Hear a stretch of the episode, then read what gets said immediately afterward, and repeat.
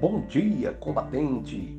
O texto bíblico para nossa meditação do combate diário encontra-se na primeira carta do apóstolo Pedro, capítulo 1, versículos 3 a 4, na Bíblia Nova Versão Transformadora, que diz: Agora temos uma viva esperança e uma herança imperecível, pura e imaculada, que não muda nem se deteriora, guardada para vocês no céu. A vida cristã é uma vida de esperança. Por isso, mesmo no fogo da provação, não podemos parar. Precisamos continuar vivendo o presente com a graça de Deus e deixar o futuro nas mãos do Senhor. O salmista Davi disse: Em ti, Senhor, me refugio. Nas tuas mãos estão os meus dias. Outra versão bíblica diz: Em ti, Senhor, me refugio meu futuro está em tuas mãos.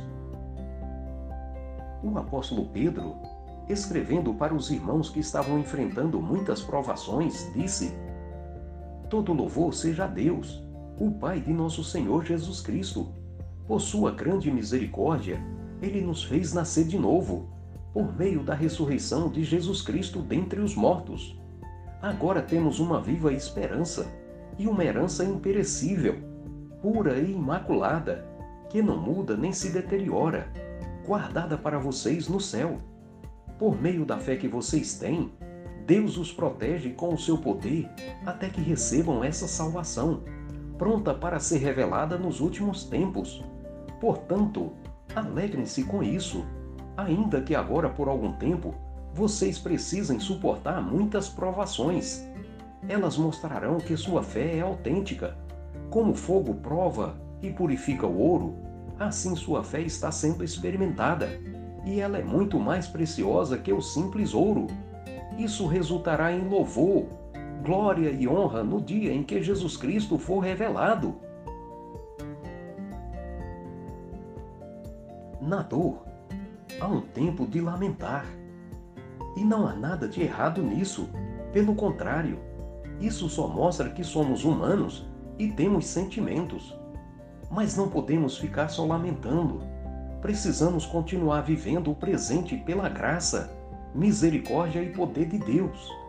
Alguém já disse que não podemos mudar os ventos, mas podemos ajustar as velas do barco para chegar onde queremos. Ellen Kellen disse: Quando uma porta de felicidade se fecha, uma outra se abre mas muitas vezes nós olhamos tão demoradamente para a porta fechada que não podemos ver aquela que se abriu diante de nós. Se estamos vivos, Deus ainda tem propósito para nós aqui, e com a sua graça, misericórdia e poder, realizaremos. Amém. Deus seja louvado.